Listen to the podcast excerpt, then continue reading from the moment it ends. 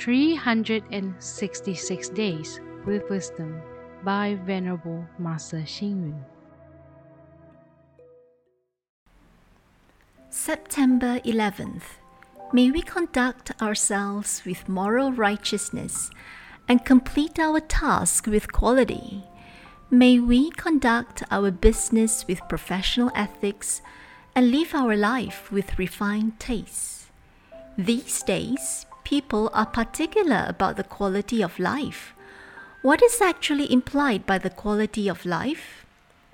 Generally, the quality of life emphasizes a normal pace in life, which includes a clean environment, peace and security in the home, regular meals, harmony and love in the family, social and community activities, proper working hours, and adequate leisure and rest.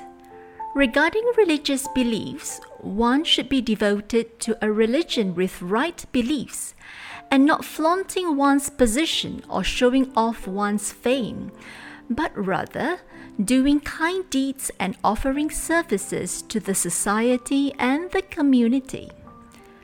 Every day, we might do well to read a newspaper, spending at least an hour or two on this. We might appreciate art and music and make an effort to have more contact with cultural education. One can benefit by a household gathering each day.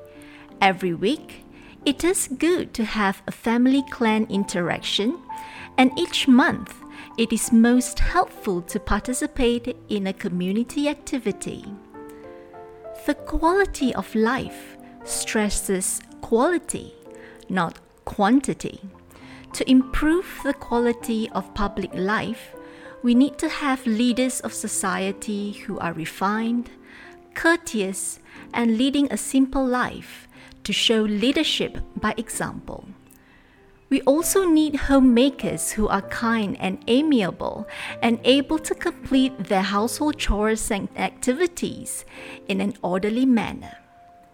Even dealings amongst people from the different sectors of business and industry should be moderate and peaceful. The youths in schools should be polite and attentive. Public servants should stress service first public undertakings should be cordial and attentive. If every citizen of the country behaves like this, our quality of life will lead the way for others.